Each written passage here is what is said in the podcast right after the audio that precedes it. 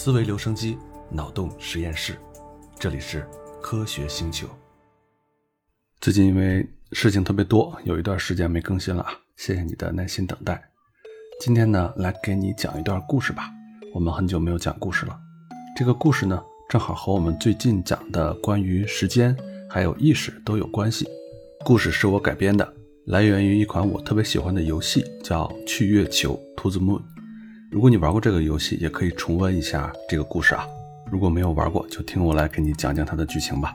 需要提醒一下的是，故事的前半部分里面藏了很多很多的细节，那你听起来呢，有点像平铺直述，但其实每个很小的情节都很有用。那所有的谜题在最后揭开的时候，如果你前面的小细节没有听进去的话，很可能是 get 不到的。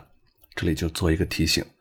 好，那么下面不废话了，我开始给你讲这个去月球的故事。在某座没有名字的山上，有一座两层的老宅子。客厅的房间里，大人都不在，一个女孩子坐在钢琴前，弹着一段简单好听的旋律。站在她身后的男孩子咕哝道：“该换我弹了。”女孩子不乐意地说：“啊，再等一下。”咚。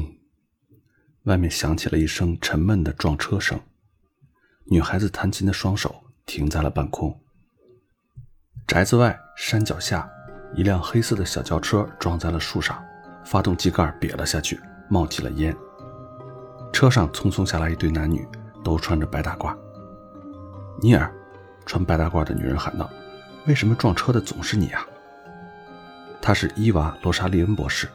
西格蒙德公司的高级记忆穿越代理员，息怒，伊娃，息怒。穿白大褂的男人挠着头，我不是为了躲开那只松鼠才撞树上了吗？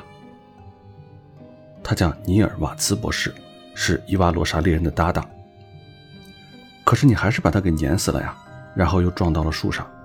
伊娃罗莎猎人皱着眉头，看着不远处松鼠的尸体。好啦好啦，修车费用我会找公司报销的，尼尔说。反正我们已经到了，去车上拿仪器。我们走山路上去吧。两个人一路走到半山腰的老宅子门前，敲了敲门。我预感今晚要搞到很晚，伊娃洛莎莉人说。来了来了。二楼探出了一个年轻女人的身影，朝两个人打了招呼：“马上下来。”门开了，年轻女人问：“两位是西格蒙公司的吧？快进来吧。”哎，夜班，我该爱你还是恨你呢？今天晚上肯定是要通宵了。尼尔瓦茨小声抱怨道：“别废话，别忘了搬工具箱。”罗莎莉恩博士拍了拍他：“啊，我的付出和薪酬完全不成正比啊！”瓦茨博士搬起了仪器，跟了上去。进了门，那位年轻女人自我介绍道：“两位好，我叫丽丽，是这家的女佣。”这两个是我的孩子，丽莎还有汤米。他说着，指了指身后钢琴边上的两个小孩。你们好，罗莎莉恩点了点头。呃，那么今晚我们的客户是？丽丽指了指楼梯，说：“约翰尼，他在楼上。”约翰尼，抱着仪器的瓦茨博士说：“合同上写的可是约翰呀。呃，再说我们可不为小孩子服务啊。啊，不不不，您误会了。”约翰先生只是喜欢别人这么叫他而已。走吧，我们上楼吧。”罗莎莉恩博士说。来到二楼，两位博士看到床上躺着一位白发苍苍的老人，双目紧闭，手臂上插着输液管，旁边是一台心电仪。情况怎么样？简单打了个招呼，罗莎莉恩问医生道：“嗯，不容乐观，最多只有一两天的时间了。”医生回答道：“尼尔瓦茨博士则是在一旁打开箱子，展开了仪器。他拉过一把椅子，在仪器面前摆弄了起来。”罗莎莉恩继续和医生说：“一两天，嗯，这些时间就够了。那他的临终愿望是什么呀？你们能实现他任何愿望是吧？”医生说：“他的愿望是去月球，去月球。”能做到吗？这个要看情况而定，罗莎莉恩博士说。他的意思就是能。摆弄着仪器的瓦茨插话道：“有什么具体的信息吗？罗莎莲转向女佣丽丽。丽丽摇了摇头，说：“嗯，我已经在这工作两年了。但是约翰尼是个沉默寡言的人。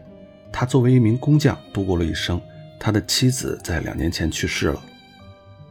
这可有点麻烦。”罗莎莲说：“人的记忆和欲望是紧密关联的。如果不知道他这个愿望的由来，即便是实现了，也很难满足他真正的愿望。”嗯，屋子里有很多老人的东西，你可以下楼找我的两个孩子，让他们带你四处看看，也许就能找到什么线索。”女佣回答道。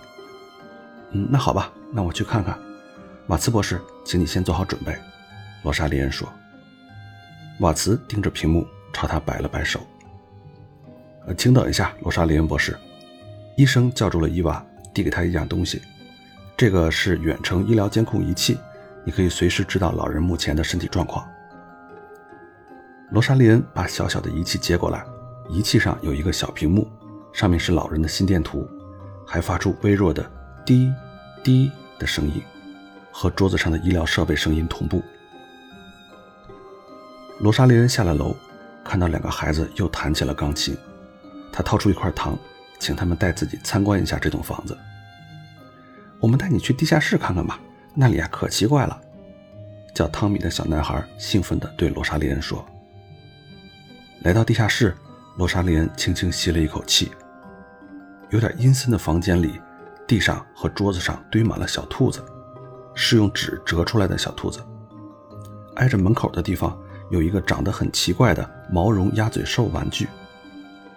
罗莎莉恩拿起那个鸭嘴兽，拍了拍上面的尘土，把它收了起来。这满地的纸兔子是怎么回事啊？罗莎莉恩问两个孩子。嗯，我们也不知道，就是觉得很奇怪。呃，对了，阿姨，不止这里有折纸兔哦，还有一个地方还有很多，你想不想去看看？在哪里呢？外面的悬崖边有一座遗弃的灯塔里。罗莎莉恩博士跟着两个孩子走到外面，宅子后面不远处就能看见一座破旧的灯塔，墙壁都掉了漆。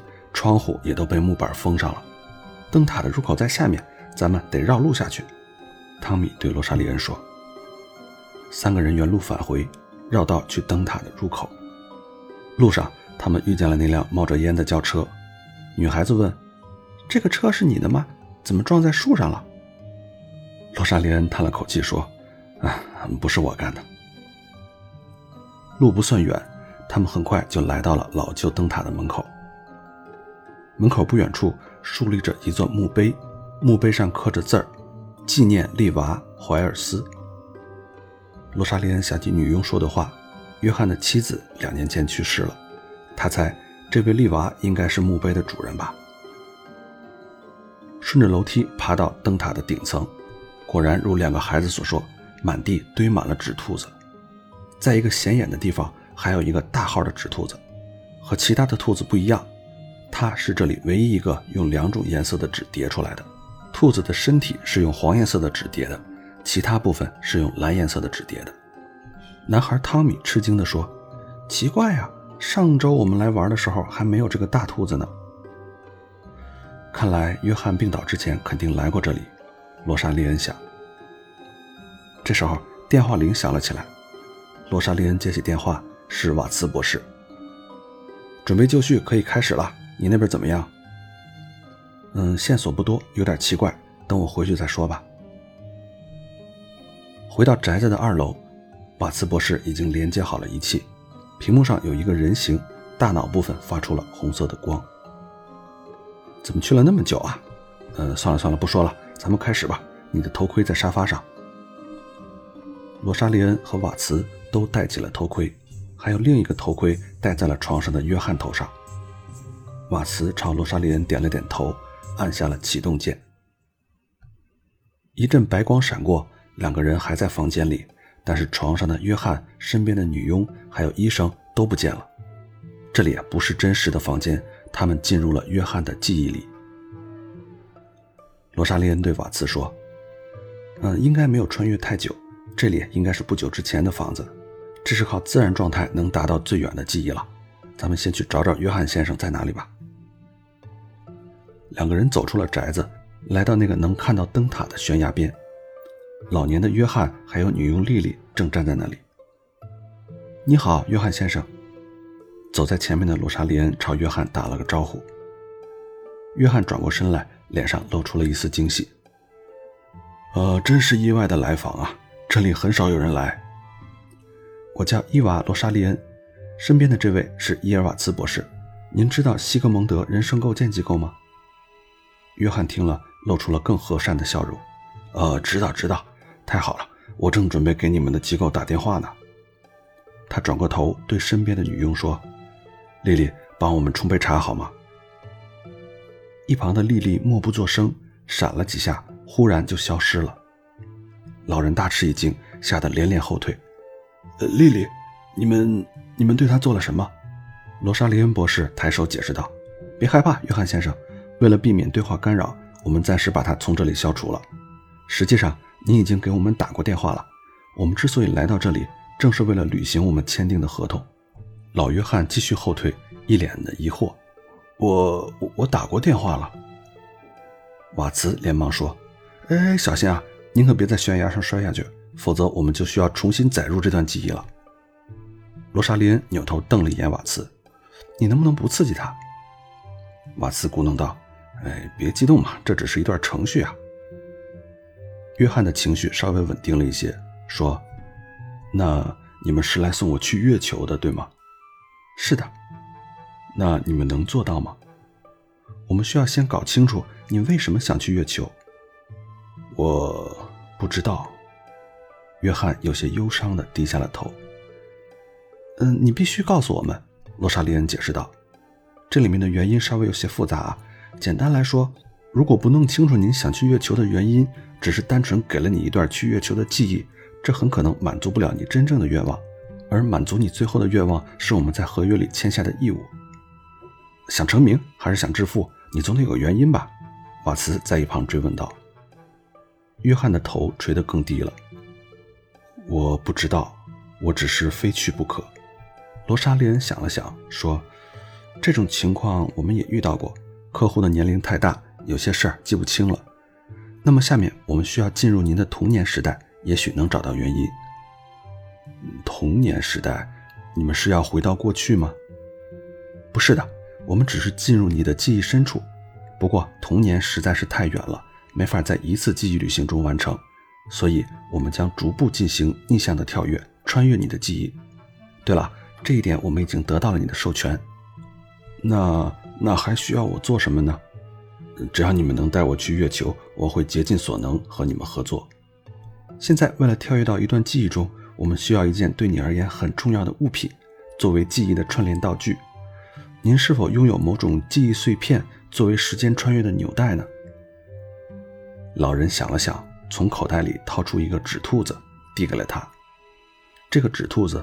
正是罗莎莉恩在灯塔顶部的房间看到的那个两个颜色的兔子。谢谢你，只要你以往的记忆场景里也有这只兔子，我们就能旅行到那里。呃，可是这个兔子的历史也不是很久远，约翰说。没关系，我们向前追溯的过程中会找到其他的记忆碎片作为串联物的，每找到一个都能向前跳跃一段时间。瓦茨有点不耐烦地说。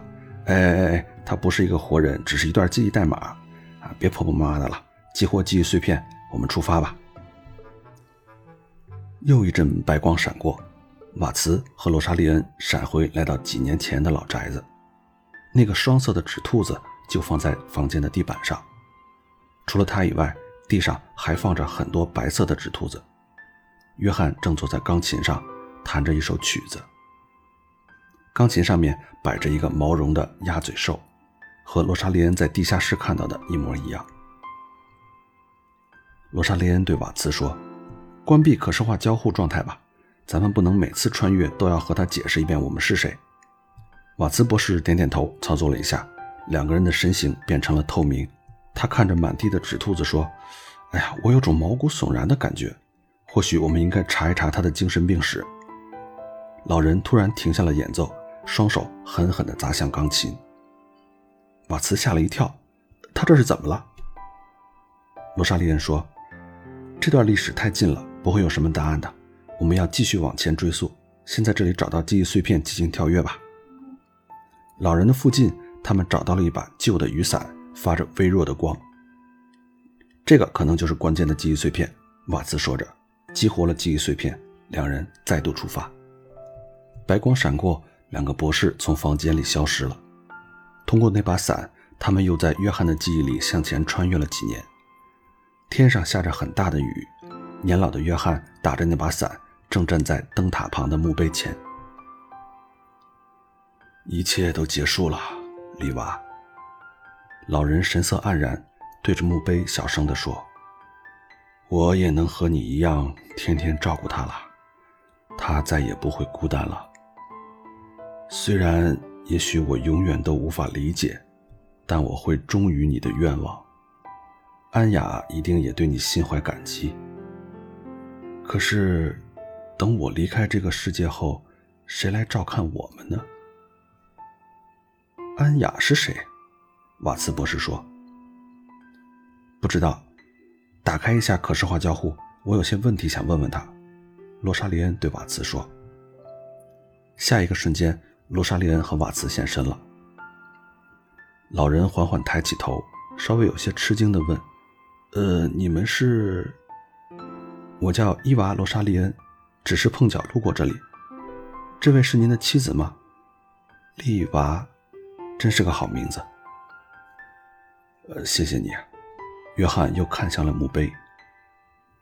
他本不应该长眠于此的，他本不应该这么做，可他却……你不会明白的，甚至连我都没办法理解他。您说的安雅是谁？罗莎莉恩问。老人摇了摇头，望向了远处的天空。罗莎莉恩没有再说什么，他们隐去身形，进入了灯塔。塔顶的房间里，约翰一个人落寞地坐在地上，一言不发。我猜他是从这时候开始制作那些纸兔子吧？罗莎莉恩说。为了纪念他的妻子吗？嗯，那为什么是兔子呢？瓦茨说。不知道。哎，你看那个是什么？嗯，又是那个丑丑的鸭嘴兽。瓦茨看到了微微发光的毛绒玩具，就是它了。这里没有我们想要的线索，我们继续出发吧。罗莎莉恩说。激活了鸭嘴兽，两人又向前穿越了几年。这时候，约翰的妻子丽娃还活着，她躺在床上，毛绒鸭嘴兽放在她的旁边。约翰站在她身边，两个人正说着话。还够用，就算付完手术费，剩下的钱也绰绰有余。所以啊，你就别担心了。”约翰对躺着的丽娃说。“善意的谎言。”丽娃细声细语地说，“呃，真的够，别说了。我不喜欢你撒谎。你为什么要我违背自己的信念呢？”约翰情急地喊了起来：“我需要那笔钱支付你的医药费，丽娃。”我明白安雅对你来说非常重要，但你，你做的已经太离谱了。他甚至不是……你知道什么能让我幸福吗，约翰尼？丽娃平静地打断他：“我……我知道。”约翰憋红了脸。对呀，你知道的。治疗方案送下来以后，我不会在上面签字。至于我们的钱要用来做什么，由你决定。但如果你认可我的理想，我希望能用这笔钱建好那座房子，然后我希望只要你还住在那儿一天，就能好好照顾他，多陪陪他。我希望他不再孤独。那你呢？这就是我的幸福所在，约翰尼。说着，他递给了约翰一个东西。告诉我，它是什么？呃，是一只兔子。和其他的兔子有什么不一样？它的身体是黄色的，其他部分是蓝色的。只有这些吗？丽娃满脸的失望。呃，先不说兔子了，丽娃，我谱了一首曲子给你，你想听听吗？好啊，叫什么名字？智利娃。丽娃笑了起来，哼，怎么这么土啊？约翰没有说话。他来到钢琴边，弹了起来。罗莎莉恩对瓦茨说：“他们又提到了那个安雅，她是谁呢？”瓦茨扶了扶眼镜说：“如果她这么重要的话，我们应该能在约翰更早的记忆里见到这个安雅。”喂，这首歌和之前那些孩子们弹的是同一首，对吧？嗯，我猜是他教给他们的。啊，行了，我这种男子汉可不习惯这种场面，该出发了。下一个记忆碎片。是房间里的一捧野花，两人激活了它，又向前穿越了一段时间，到了那捧花还长在悬崖边的时候，两个人顺着山路走下来，看见一座刚刚盖好地基的房子。约翰坐在工地边上休息，他看上去有些难过。这时候，一个和约翰同龄的女人迎面走过来，朝他打了个招呼：“伊莎贝尔，有些天没见了。”约翰的回答有点有气无力。尼古拉斯打电话说：“我应该来一趟。”那名叫伊莎贝尔的女人说：“我给你带了腌制橄榄，是你的最爱，对吧？”约翰看了看橄榄，没有说话。伊莎贝尔坐在约翰的身边，轻轻地说：“丽娃的事儿我听说了。她的病很重，幸运的是有希望能治好，但是医药费，我们付不起建造这座房子的钱了。”伊莎贝尔。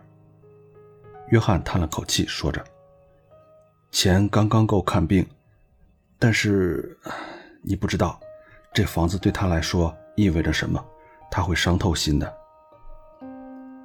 我们也会来帮忙，但是尼古拉斯和我自从股市崩溃以来，也只能勉强过活而已。你现在打算怎么办呢？我，我得告诉他，我们还有多余的钱，我不想看到他做出任何冲动的事儿。”你不应该撒谎，你不明白，如果他知道钱不够，我不知道他会怎样选择。那又怎么样呢？如果他选择为了这座房子牺牲自己，那就如他所愿吧，那才是他真正的希望。伊莎贝尔说。约翰听了有些激动。那我呢？过了这么多年，我就不能自私一回吗？我不想过苦一个人。说完，约翰站了起来。你要去哪儿？去悬崖边，给他摘一捧鲜花，也许能让他舒服一些。显然，最后约翰还是把钱花在了房子上。瓦茨博士说道：“我不理解。”嗯，答案要我们自己找了。罗莎莉恩指了指那瓶发光的胭脂橄榄，走吧。顺着橄榄向前穿越，来到了一间酒吧，两对夫妇坐在桌子前。桌子上放着一瓶腌制的橄榄。桌子一边是约翰和丽娃，另一边是他们一生的挚友伊莎贝尔和她的丈夫尼古拉斯。约翰看起来很兴奋，他说：“资金有些紧张，我们只能分期付款。”伊莎贝尔拍着手说：“太棒了，这就是你们梦想的房子，竟能建在这么美的地方。多年以前，你和丽娃正是在边上那座灯塔那儿结的婚，不是吗？”他的特殊之处还不止这些呢，约翰说着，深情地看了看身边的丽娃。我们和这个地方可是渊源已久了。丽娃也开心地笑了笑。尼古拉斯举起了酒杯，说：“为了你们俩，干杯！”酒喝得差不多了，两位女士起身出去透口气儿。桌前剩下了尼古拉斯和约翰两个人。尼古拉斯对约翰说：“哎，我说。”丽娃还是那么安静啊。呃，她在家的时候还是挺健谈的，可能只是没跟你混熟吧。哦，对了，你告诉丽娃那件事了吗？什么事儿？你为什么会和她在一起的事儿啊？哦，告诉了。哈哈，那她怎么反应？她平静地接受了，没什么太大的反应。但是让我意外的是，从那以后，她就开始做这些怪异的纸兔子了。纸兔子，对，一大堆纸兔子。他除了叠兔子以外，什么事儿也不做，就只是那么日复一日的叠着。我们的房子都已经被占满了。我问他为什么，他也从来不回答，而且他的眼神会变得很深邃，像是要从我这里窥探什么信息一样。尼古拉斯说：“哎，别乱想了，我从中学时就认识你了，你总是把事情想得太复杂。”一旁的瓦茨博士对罗莎莉恩说：“哎，等等，也就是说，即使是他自己，也完全不知道那些兔子是怎么一回事。”嗯，越来越有意思了，我甚至开始有点好奇了。别管了，我们继续往前吧。他们在房间里找到了记忆碎片，是一张通知书。继续闪回穿越，那张通知书被贴在了灯塔的门上，告知人们这个灯塔已经被废弃了。一头黑发的约翰和一头红发的丽娃站在灯塔的门口。为什么人们要这样遗弃他？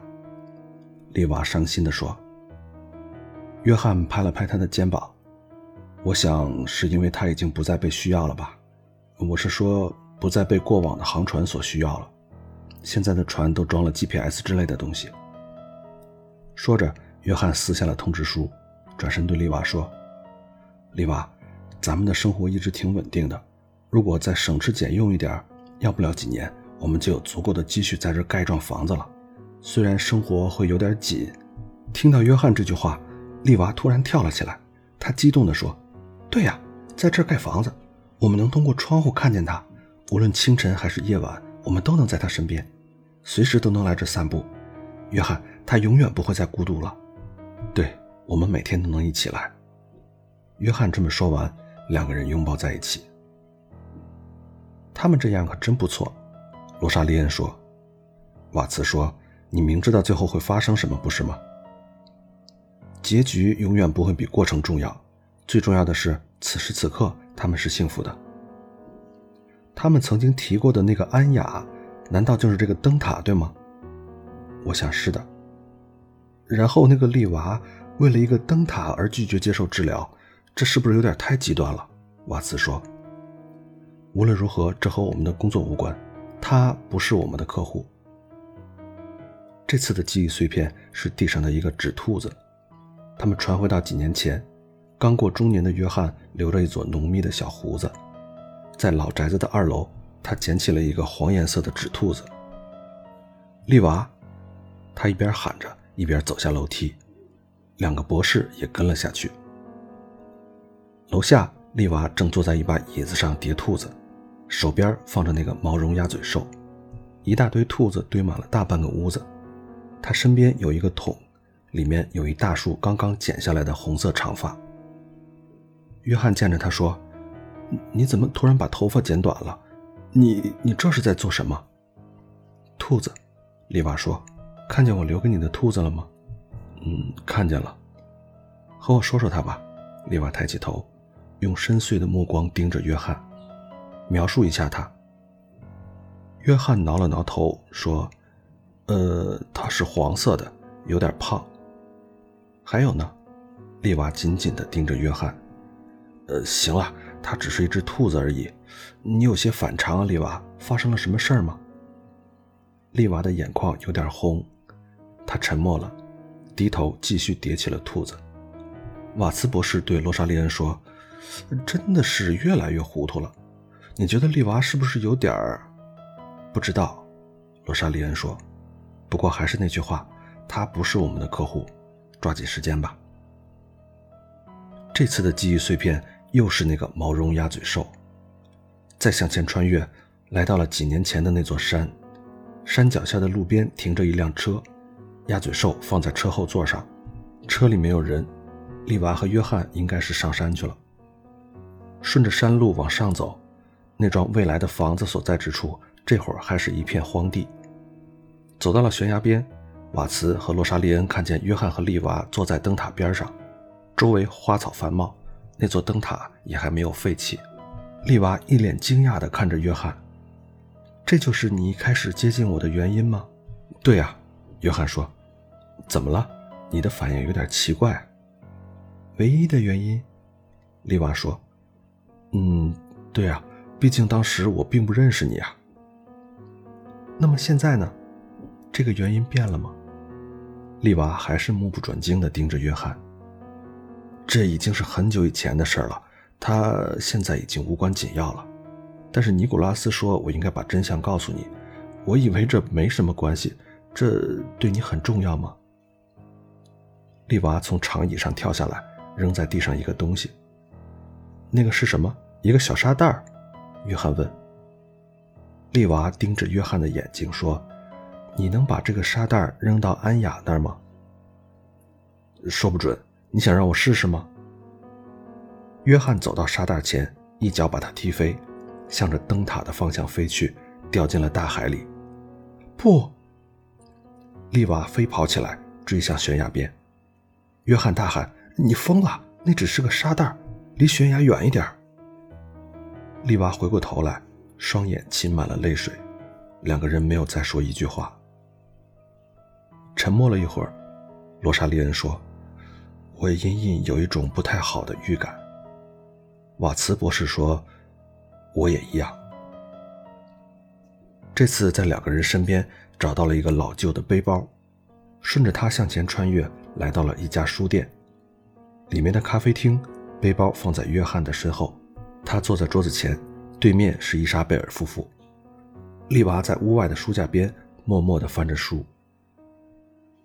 伊莎贝尔对约翰说：“每个人都是截然不同的，约翰，不能只因为我和他是同一症候群患者，就判定我们的思维方式也一模一样。”约翰有些懊恼地说：“但你一定能给我些建议吧？刚开始一切都还好，可是现在他比以前更加孤僻了。”即使我们同在一个房间里，他也从没有真正的在那里，我感到很不安。伊莎贝尔说：“这么说吧，我无法代表他，但我们中绝大多数都渴求着人际交往。尽管如此，我们很难表达内心真实的想法，不能只因为他在表达之前需要漫长的努力，就认定他隔绝了对外的感受啊。”伊莎贝尔的丈夫尼古拉斯也对约翰说。他一直都在你身边，不是吗？有时候你需要的只是相信他在乎你。唉，要日复一日地说服自己有信心，并不容易。约翰叹着气。瓦茨在一旁说：“嗯，我知道这个症候群，不过以前还没有见过女性患者。”罗莎莉恩对他说：“严格的说，你现在也没见过，我们只是在记忆里。”二人来到外面的书架上，约翰也走了出来，轻轻来到丽娃的身边。今天有什么新鲜事儿吗？约翰问丽娃。没有。你在看什么书？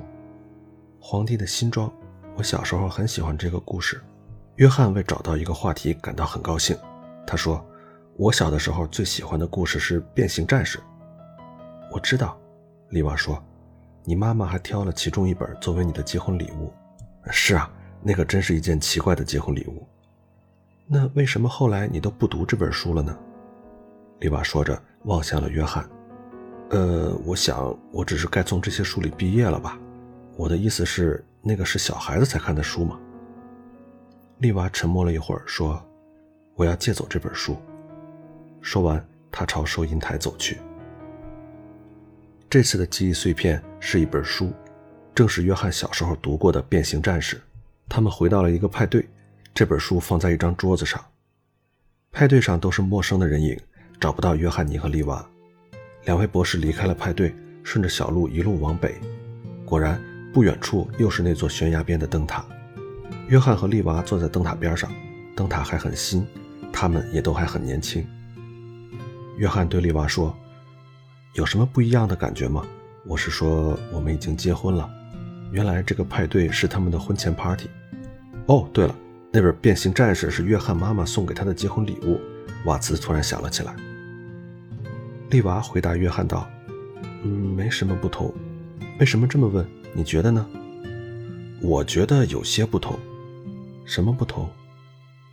只是单纯的觉得有什么东西不一样了，可能是责任感吧。”丽娃说：“你喜欢安雅这个名字吗？”“安雅，我很喜欢。那你愿意叫她安雅吗？”“我明白了，那就用安雅做她的名字吧，再美妙不过了。”“。”跟我来。说着，约翰拉起丽娃的手，走上了灯塔。在塔顶的灯光里，他们相拥跳起舞来。我会摔跤的，别怕，跟上我的节奏，没问题的。婚礼现场，牧师正在发问：无论贫富贵贱、疾病年老，始终忠于他，至死不渝。你愿意吗？我愿意。现在。我以上帝的名义宣布他们正式结为夫妇。瓦茨揉了揉眼睛，对罗莎莉恩说：“呃，走吧，走吧，这种场面我一个大男人应付不过来。”两人沿着小路走到山脚下，马路上有一只被车碾死的兔子，时间应该是婚礼前几十分钟。约翰站在路边，而丽娃正站在那里，目不转睛地看着地上的兔子。别悲伤了，约翰说：“我们的婚礼要迟到了。”瓦茨对罗莎莉恩说。这就是那些折纸兔子的原型。罗莎莉恩则是陷入了深思：为什么他会沉迷这些公路上死去的动物呢？还是在那么多年以后？别问我啊，你是女人，你应该更清楚。这次的记忆碎片就是这只兔子了。两人再次穿越，来到了一个农场边上的马路，路上还有一只被碾死的兔子。瓦茨和罗莎莉恩从路边离开，来到一座农场里。年轻的约翰和丽娃分别骑在一匹马上。约翰有些紧张地说：“骑马吗？不知道这是不是最好的办法。”丽娃倒是显得很轻松。“放心了，来吧。”说着，丽娃一拍马肚子，飞奔出去。“哎，等一下，丽娃！”约翰也追了上去。两匹马在农场里撒欢跑了起来。“还要追他们吗？”瓦茨说。“算了吧，你连车都开不好。我们去找找碎片吧。”罗莎莉恩博士说：“他们找到了一个朴素的茶色手袋，发着微弱的光芒。哎，就是它了。又是一段时间之前，在一家医院里，那个茶色的手袋放在地上，丽娃坐在长椅上，约翰正在和医生说话。已经确诊了吗？医生点了点头，说：‘是的，我们已经对诊断结果达成共识了。很不幸啊。’”和很多亚斯伯格症候群病例一样，这是一个迟来的诊断结果，知道吗？如果能在小时候就得以确诊，那么治疗你的夫人就省事的多了。约翰神色安然地说：“嗯，谢谢你，大夫。你们两个是夫妻吗？”约翰说：“嗯，还没有正式登记。这样，如果你愿意的话，我能介绍你一个专业的辅导老师。另外啊，马术治疗也许有利于他。从这里往北不远有一个农场。”我可以帮忙联络他们。罗莎莉恩在一旁说：“亚斯伯格症候群，一种社交障碍，算是无害的自闭症吧，但也只能说是对外人无害。原来他们是为了治病去骑马的。哎，他是因为这个病症才去叠兔子的吗？”瓦茨问。“不知道，但我猜他肯定是因为这个病才不能说出自己叠兔子的原因。”罗莎莉恩说。瓦茨惊讶地睁大了眼，指了指丽娃的脚边，那里放着那个毛绒鸭嘴兽。我去，真难以置信，这诡异的东西居然能一路追溯到这里。罗莎莉恩说：“看来有人把它保护得很好。”走吧，走吧，我们还没有找到约翰想去月球的线索呢。”瓦茨说道。电影院，这次穿越来到了一家电影院。少年时的约翰坐在电影院里，身边没有其他人。瓦茨博士说：“真不敢相信，他居然花钱到电影院一个人看电影。”罗莎莉恩说：“一个人看电影是有点可怜啊。”电影放映到一半，约翰左看看右看看，落寞地离开了影院。博士们跟了上去。外面，约翰一个人坐在了放映厅的门口。这时候，年轻的丽娃也从门里走了出来。约翰跳了起来：“丽娃，你是一直在里面吗？”我一直在大厅等你来着，我还以为你没来。丽娃说：“你为什么要离开呀？我以为我们应该一起看完整场电影的。”哈，我才是应该这么问的人吧？约翰说：“什么意思？我们明明在一起看电影来着，是你自己先离开的。我们根本没有在一起看呀，我甚至不知道你坐在那儿。如果你看到我在那里，为什么不过来找我呀？”丽娃一脸疑惑。这有什么关系吗？只要知道我们在同一个空间里看着同一部电影，不就好了吗？约翰愣了一会儿，突然笑了起来。“你笑什么？”丽娃问道。“你的想法太奇怪了。”约翰摆了摆手说。丽娃说：“那你还愿意和我一起看电影吗？”“当然愿意了。来，趁电影还没结束，我们坐回去吧。”回到放映厅，这次两人坐在了一起。旁边的空位上又是那个毛绒鸭嘴兽。看着它发出微弱的光芒，瓦斯博士说：“我算明白了，我大概得跟这只鸭嘴兽共生了。”继续向前，这次来到了一间学校的教室里。丽娃坐在台阶上读书，身边摆着那个鸭嘴兽。离他不远处的拐角，年轻的尼古拉斯正在鼓励着约翰：“勇敢一点，别那么没种。”约翰说：“不是那么回事，也许这确实是个馊主意。哎，你想想看，最坏的情况不过是他拒绝了你而已嘛，然后你就继续昂首阔步，像什么都没发生一样，不就得了？”约翰又说：“但但如果告诉其他人了呢？或者冲我大吼大叫？别那么懦弱。”尼古拉斯小声道：“一切都会顺利进行的。你需要的只是转身上前打个招呼。”“嗯，好吧，好吧。”话还没说完，尼古拉斯推着约翰走了上去，然后自己一溜烟跑开了。约翰看着丽娃，满脸通红。“你你好。”丽娃抬头看看约翰，没说话。你好，你能听见我说话吗？约翰又问。能。那你为什么……嗯，算了。呃，哎，你边上那个鸭嘴兽可真可爱啊。沉默。你在读什么？一本书。呃，关于鸭嘴兽的？不是。哦，我……呃呃，是是，怎么可能是关于鸭嘴兽的呢？约翰的脸更红了。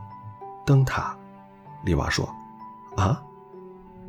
这个国家正好还有十六个二阶的菲尼尔透镜灯塔，其中一个改造自古老的煤油灯塔。哦，这个就是你正在读的东西吗？女孩又不说话了。约翰说：“嗯，我是说，你有空能和我一块看场电影吗？”不知道。女孩说：“嗯，没关系，我可以等你考虑。我不能去。啊，为什么呀？因为你没有说具体的时间呀。”哦，嗯嗯，这周六的八点怎么样？沉默。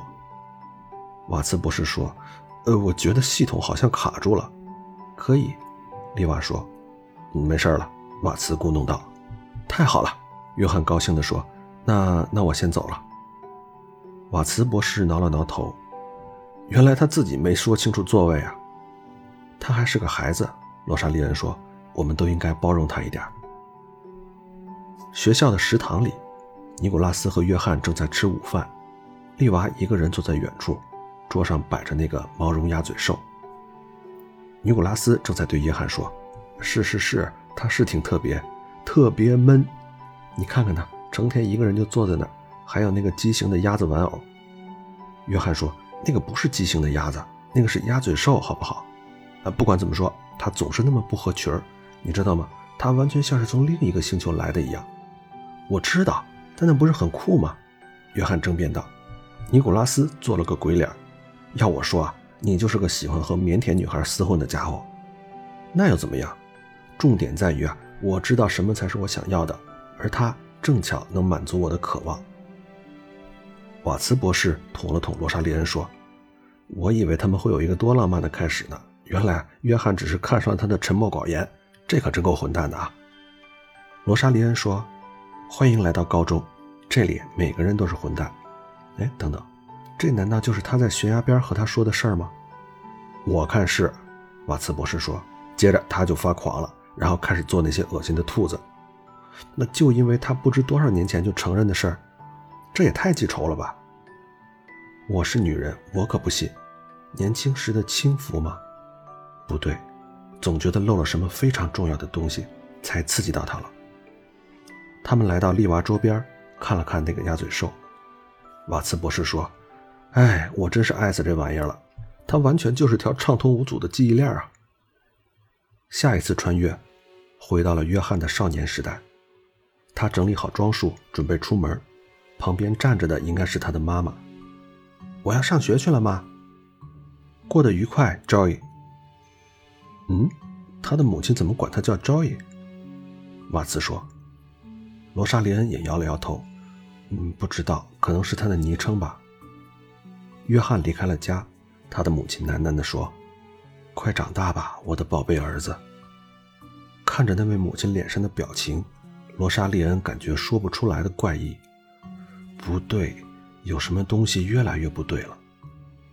里面的卧室里有一个足球，发出微弱的光。来吧，我们激活它。瓦茨说：“等等，这屋子里有个东西不对劲儿。什么东西？”瓦茨望了望四周，一间很普通的卧室。算了，可能是我想多了吧。走吧。他们激活了足球，准备进入下一段记忆。可是这次出了问题，两人来到的地方是一片空白。他们的远处有一排房子，但是中间隔着巨大的黑洞洞的虚空，两人无法走到那排房子那里去。这是怎么回事？这片虚空是什么？等等，这是什么气味啊？好像是那只被碾死的兔子的臭味。这臭味怎么会跟着来到这个时候啊？瓦茨博士满脑子的疑问。罗莎莉恩说：“不知道是怎么回事可能是没有把记忆重组连接起来吧。一定是机器内部的高级数据保护系统出了问题。”哎，我真不敢相信，居然这么多白痴在维修部里。没事别担心，我们已经把青少年部分的记忆保存好了。好吧，我想就是这样了。这里没什么可做的了。两个人强制回退，又来到了距离现实世界最近的记忆，最初见到老年约翰的那座灯塔边他们把看到的记忆向老人转述了一遍，并询问他为什么通过那个足球不能再向前穿越了。约翰说：“嗯，抱歉，这就是我这个老糊涂所能记住的一切了。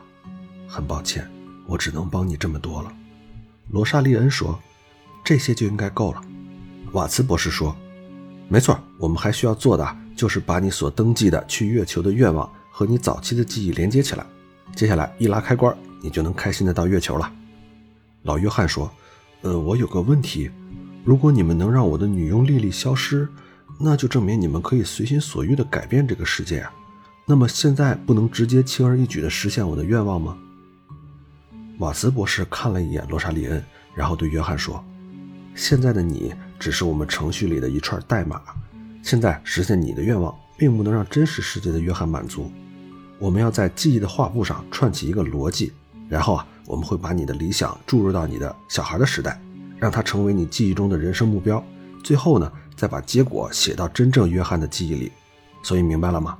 即使我们满足了你，你也仅仅是一段只读程序而已。”看着老人一脸的吃惊和失望，罗莎莉恩说：“够了。”瓦茨说：“你别激动，它只是一段程序。”罗莎莉恩说：“如果你真这么想，那为什么还要给他解释呢？”你说的对，咱们该干活了。两个人来到了一个记忆空间里，里面是每个时代的约翰，还有那些串起他记忆的物品。哎，这是我们整晚的心血呀！瓦茨说。接下来要做的就是从近到远注入他的欲望，罗莎莉恩说。工作进行得很顺利，两人花了十几分钟就把我要去月球的欲望注入到了每个阶段的记忆里。现在我们可以回去拜访他了。瓦茨和洛莎莉恩又来到了最近老年约翰的记忆里。你好，约翰先生。走在前面的罗莎莉恩朝约翰打了个招呼。约翰转过身来，脸上露出一丝惊喜。啊，真是意外的来访啊！这里很少有人来。他们的对话和第一次一模一样。当问到老人为什么想去月球时，他的回答依然是：“我不知道。”瓦斯博士说：“嗯，有什么地方不对呀？”洛莎莉恩说：“先把它冻结吧。我们已经用技术手段注入了欲望，现在却一点变化都没有，这怎么可能呢？是不是需要某些东西来激活呀？从他早年的记忆？”也许是吧，尽我们所能吧，越久远的越好。他们到了青年约翰看电影的放映，他们又来到了青年约翰看电影的放映厅外，把电影院播放的电影给换成了《去月球》，再回去检查，还是没有变化，真该死。然后他们又到了约翰和尼古拉斯的学校，瓦茨博士这次现身出来，站在台上讲话：“我是 NASA 的工作人员，此刻我站在这里。”正是为了告诉你们，你们每个人都有和我一样前往另一个世界探险的机会。孩子们，去月球吧，加入 NASA。是你是你，或者可能……他走到人群里，指着约翰说：“是你。”年轻的约翰一脸茫然，可是我一点也不想去月球。瓦茨说：“你说什么？你不想去？我为什么会想去啊？我在地球上很快乐呀，一点都不想，不想。”两个人又去到各个时间点，去改变周围的环境，去现身说服约翰，最终的结果还是不奏效。两人倍感丧气地回到现实世界，外面已经天光大亮，可是他们却束手无策。这个没有道理呀！罗莎莉恩看着床上的老人，丧气地说：“为什么这台机器一点用也没有呢？”瓦茨博士也是满脸的懊恼：“去月球的愿望明明在每个时间段都转移了呀！”可是转移过后，他竟然一点想去月球的意思都没有。无可否认的是，丽娃在整个过程中扮演了重要的角色。如果什么事儿导致核心发生变化，她绝对是头号嫌疑。但到底是什么因素呢？丽娃，你到底做了什么？医生对他们说：“嗯，病床上的约翰已经只能勉强维持了，很可能会随时离开。你们进展的怎么样？”罗莎莉恩说：“还是没有任何进展，最好快一点，我们的时间可不多了。”瓦茨博士冲了一杯咖啡，拿起电话，给总部汇报他们遇到的困难。你说什么？嗯嗯嗯，知道了，这个很可能是关键。他挂上了电话，看向了罗莎莉恩。刚刚从总部拿到了新消息，看来我们的约翰先生隐藏了一些记录。嗯，什么记录？罗莎莉恩问。确切的说，是隐藏了病例。他年轻的时候曾经大量服用增强型贝塔阻滞剂，巧合的很啊！这种药剂对我们的记忆有那么点副作用。嗯，约翰尼并没有心血管疾病啊？当然没有。如此大的剂量，我想有人给他吃这些药，要的就是他的副作用，想让他忘掉一些事儿，一些重要的事儿。罗莎莉恩说。你认为这就是妨碍我们进入他早年记忆的原因？嗯，我已经拿到了修正后的频率，这样我们就能顺利跨过阻滞剂的阻碍了。瓦茨博士说：“只要我们能进入他的童年时代，也许就能进一步深入去改变他的愿望。那我们还等什么？触发器，伊娃，要激活新频率，我们还是需要一个触发器。触发器，对呀，一个和那段失落的记忆有关联的。”还得是真实存在着，并且存在感非常强的东西。可是我们要去哪儿找那么久远的物品呢？是啊，所以我们又回到原点了。哎，真该死，我得出去透口气儿。瓦茨离开后，罗莎莉恩坐在屋里思考。没想到不到一分钟，瓦茨就跑了回来，嘴里喊着：“哎，外边臭死了，有尸体，太恶心了。”我知道，还不是因为你开车把那只松鼠碾死了。罗莎莉恩不耐烦地说：“哎，等等，你还记得吗？我们在约翰记忆里向前穿越的时候，最后锁死在那片空白的地方，也飘满了动物尸体的臭味。我明白了，嗅觉受体和大脑的边缘体是直接相连的，气味是最能唤起记忆的刺激。被车撞死的动物，这一定有什么重大关联。也许我们可以以此为纽带，同步到他的童年记忆里。那还等什么？时间不多了。”瓦茨再次启动了机器，罗莎莉恩则是在车里找到了一个真空的储气罐，收集了被碾死松鼠的气味。回到约翰老人的病床前，罗莎莉恩对医生说：“当我们再次到达那个坐标之后，我会发出信号。看到信号，请你把储气罐上的通风阀打开三秒钟。这会不会有什么风险？”医生说：“不知道，只能试试了。约翰的生命已经垂危，这可能是我们最后的机会了。”那。祝你们好运。戴上头盔，白光闪过，瓦茨和罗莎莉恩再次进入约翰的记忆，一层层跳下去，最后靠卧室里的足球进入了那片泛着白光的世界。发信号吧，罗莎莉恩说。老人的卧室里，仪器闪起了绿光，医生连忙打开储气罐，对准了约翰的鼻子，打开了通风阀。忽然，两位博士所在的记忆世界震动起来，闪起了一片红光。卧室里，女佣莉莉大喊：“医生，出状况了！”约翰的心跳急剧加速，状况很不稳定。快走，快点从他的记忆里出去！瓦茨对罗莎莉恩喊道：“如果系统不恢复稳定，震荡可能会把里面的人永远毁掉。”不行！如果现在一走了之，那之前所有的努力都会被重置。罗莎莉恩也大喊道：“现在不是拍电影，你也不是什么英雄，蠢货！”正在两个人争论的时候，世界突然稳定了。脚下的足球发起一阵微光，他们再次完成了穿越。这次来到了一座小院子，那应该是约翰小时候的家。秋千上坐着一个男孩，应该就是童年的约翰尼了。总算是来了，瓦茨博士说。不太对劲儿，罗莎莉安说：“怎么了？你有没有注意到小约翰的房间里有一些奇怪的东西？什么东西？那里有很奇怪的东西存在。算了，但愿是我想错了。”院子外停着一辆汽车，一名成年女子正在和一个男人说话。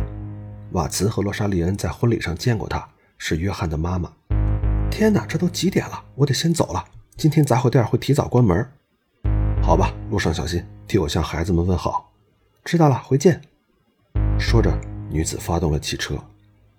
罗莎莉恩不安地对瓦茨说：“这不太对，这段记忆，这里太平静了。”马路上，小约翰正在踢足球。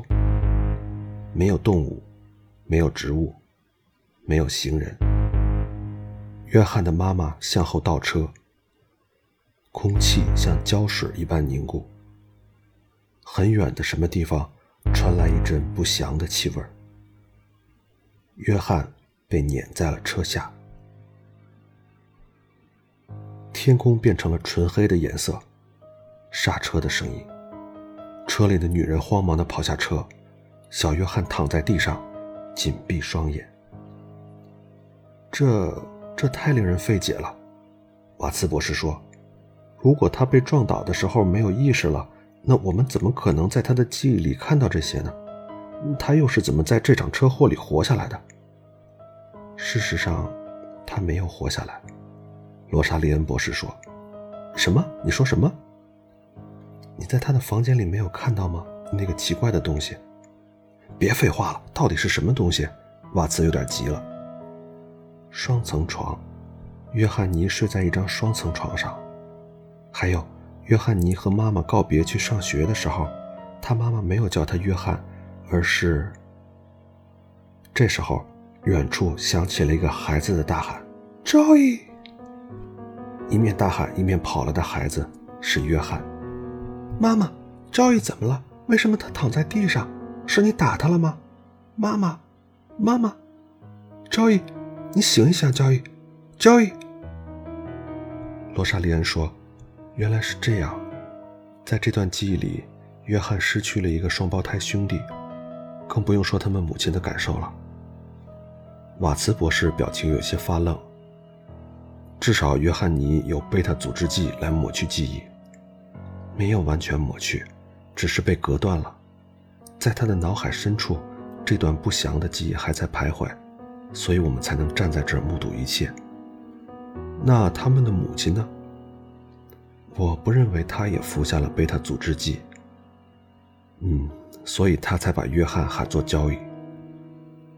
沉默了很久，罗莎莉恩说：“我不喜欢这段记忆，我们继续往前看吧。”这次，约翰和昭义正坐在一间屋子里，昭义正在双层床的上铺读书。地上摆着一辆漂亮的小火车。嘿，约翰，你真应该看看这个系列，我一口气看完了三本。什么名字？约翰问。变身战士，说的是几个小孩变身动物与怪物作战的故事。我可不喜欢那些奇怪的外星生物。约翰说着，没有回头。喂，你不会还在为火车那件事生气吧？别这样了。约翰终于扭过头来对赵毅说：“这不仅仅是那件事的问题。”你知道吗？妈妈一直都偏爱你，不是这样的。好了好了，如果你喜欢，你可以拿走我的小火车啊。真的吗？听着，约翰，咱们俩谁拥有什么有什么差别呀？我所拥有的一切也都是你的呀，对不对？嗯，所以才说你是我的双胞胎兄弟啊，你就像是另一个我。再次向前穿越，更远的记忆里，在一场欢乐的 party 上。妈妈正带着约翰和交易挑选打地鼠游戏的奖品。约翰跺着脚大喊：“我才不要那个丑玩偶，我要那个小火车！”妈妈说：“那是最后一个小火车了，把它给周易好不好？给你个毛绒玩具当奖品怎么样？”“不，我就喜欢那个小火车。”“嘿，约翰，别当众大吵大闹的。交易是堂堂正正赢得小火车的，不是吗？”“我也赢了呀，他只是比我先到。”周易在一旁对约翰说：“没关系，咱俩可以一起玩呀。”妈妈说。看看你兄弟多大方呀！哼！约翰甩下一句话，跑开了。约翰，妈妈冲着他的背影喊道：“别跑去人少的地方。”两位博士也跟了上去。约翰尼跑出了好远，来到了无人的山顶。瓦茨挖苦道：“哼，我们的小约翰可真是听话呀。”山顶处有一根倒下的原木，约翰坐在那里，看着满天的星空。若有所思。我小时候也经常这样，罗莎莉恩说，看着星空，一直到天亮。我觉得那有点蠢，瓦茨说。约翰在那里坐了很久，仿佛时间都凝固了。看来我们还是找不到答案呀，瓦茨说。这个时候，一阵轻轻的脚步传来，一个小女孩散着步走了过来。他一头红发。他是，瓦斯张大了嘴巴。闭嘴，罗莎莉恩说。约翰尼扭过头来对女孩说：“你好，我是约翰尼，你叫什么名字？”你占了我的位置。哦，对不起，我没想独占这里的。约翰尼说：“嗯，你愿意和我坐一块吗？你是来看星星的吗？你也是。”两个孩子肩并肩坐在原木上，头顶是一片绚烂的星海。你知道吗？天上有无数盏灯。约翰尼说：“嗯。”哎，你刚才说这是你的位置，你经常来？我只在狂欢节期间才会来。不喜欢人多是吗？我也不喜欢。对了，你到现在还没有告诉我你的名字呢。女孩沉默了一会儿说：“我不会告诉你的。为什么？”学校的人都因为他取笑我，总不会比约翰还差吧？你看我的名字太普通了，天下哪里都有。那又怎么样呢？我也想有一个普通的名字，和普通人一样。可是那多无聊呀！我就不喜欢自己这个名字。你看天上的星星，从这里看过去，它们都差不多，但不会减少它们的美丽。嗯，我也这么觉得。约翰，天上有兔子星座吗？不知道啊。我们找找看，我数三下，咱们就开始，好不好？约翰举起手，准备开始数数。我已经找到了，在哪里？女孩向天空的中间看去，就在那儿，它比其他星星都大。我看到了，约翰尼兴奋地指向天空。你看，那里是两只耳朵和一个圆圆的头，对极了。还有吗？还有月亮，月亮是它鼓鼓的肚子。哦，对了，你告诉丽娃那件事了？什么事儿？你为什么会和他在一起的事儿啊？哦，告诉了。哈哈，那他怎么反应？他没有什么太大的反应。但是让我意外的是，从那之后，他就开始做这些诡异的纸兔子了。看见我留给你的兔子了吗？看见了。和我说说他吧，描述一下他。呃，它是黄色的，有点胖。还有呢？行了，它只是一只纸兔子而已。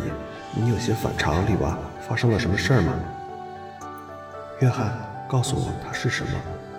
是一只纸兔子，和其他的兔子有什么不一样？它的身体是黄色的，其他部分是蓝色的，就这些。你觉得天上的星星是什么呢？小约翰尼放下了手，对女孩说：“我觉得它们是灯塔。”成千上万的灯塔闪耀着，屹立在世界尽头。那他们那儿一定很热闹。不是的，女孩摇了摇头。他们看得到每一座灯塔，他们也想和彼此聊天，可他们天各一方，遥遥相对，无法听清对方的呼唤。他们能做的，就只是努力地绽放光芒，让那光芒照耀着其他灯塔，也照耀着我。啊，被你这么一说。我也觉得他们是灯塔了，你的包里是什么？女孩子低下头问。哦，刚刚打地鼠赢的奖品，我也不知道这个是什么。小约翰尼说着，从包里拿出了一个毛绒鸭嘴兽。那个毛绒鸭嘴兽，我能看看吗？约翰把鸭嘴兽递给女孩，好像是一种奇怪的鸭子吧？嗯，它长得可真奇怪。约翰尼，远处传来了妈妈的喊声。哎呀，妈妈叫我了，我要走了。约翰尼从原木上跳下来。嗯，你的东西，嗯，收下它吧，送给你了。哎，你的包里还有一个小沙袋，哦，也送给你了。明年你还会来这儿吗？当然了，你呢？会的。那老地点、老时间？嗯。如果你忘了呢？女孩问。那么我们会在月亮上相遇的，傻瓜。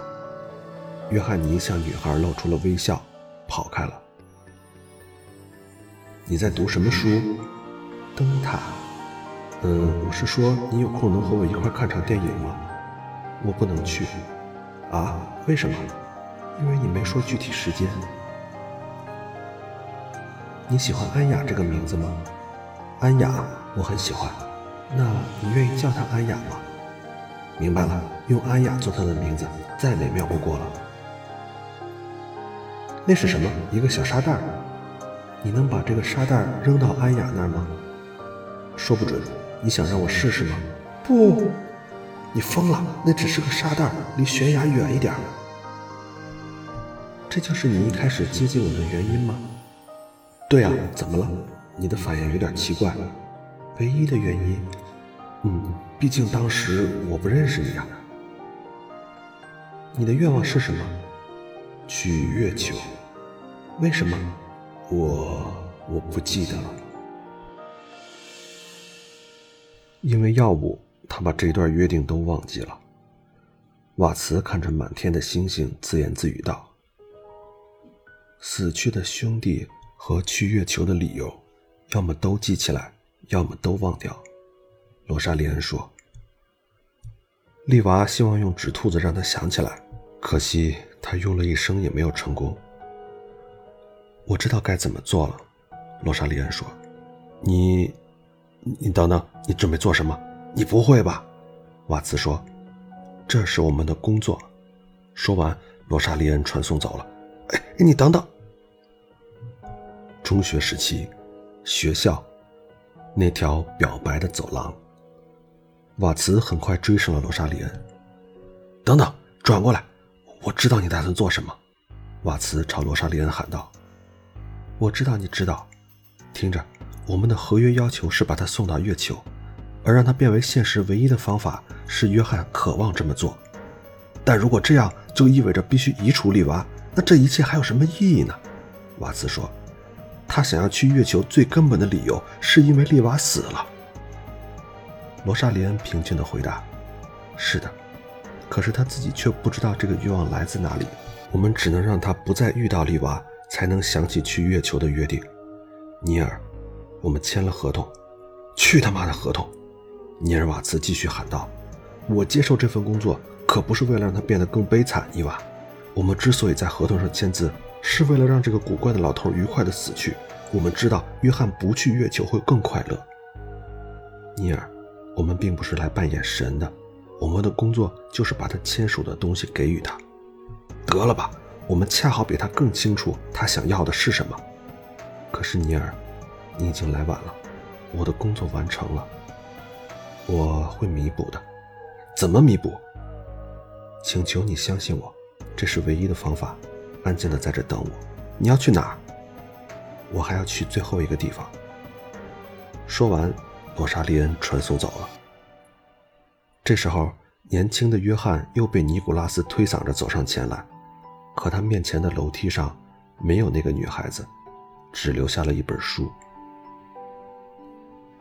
瓦茨博士默默地说。抱歉，孩子，虽然你听不到我说话。此时，白光闪过，场景又变了。约翰不见了，那本丽娃留下的书也不见了。走廊里，三个男孩子跑了出来。跑在前面的约翰喊着：“快点，快点，好桌子要被他们占光了。”后面跟着的尼古拉斯喊道：“哪的桌子不都一样？”跑在最后的是长得和约翰一模一样的 Joey，他也喊道：“约翰是对的，在厨房旁边闻起来会更好一些。”两个双胞胎和他们的死党一边大笑着，一边跑向食堂。罗莎莉恩传送回来了：“你把赵毅救了。”瓦茨说：“嗯，不严格的说，你在约翰的记忆里把他救了。是的，只有这样，约翰后来才不会服下贝塔阻滞剂，才可能记得去月球的约定。可是你把他和丽娃的一生都抹掉了。他总能找到另一个利娃尼尔。”罗莎莉恩说，“但他只会有一个兄弟。”不久之后，课堂上，老师问下面的同学。你们长大想做什么？科学家、作家。同学们纷纷作答。你呢，约翰尼？宇航员。我想做一名宇航员。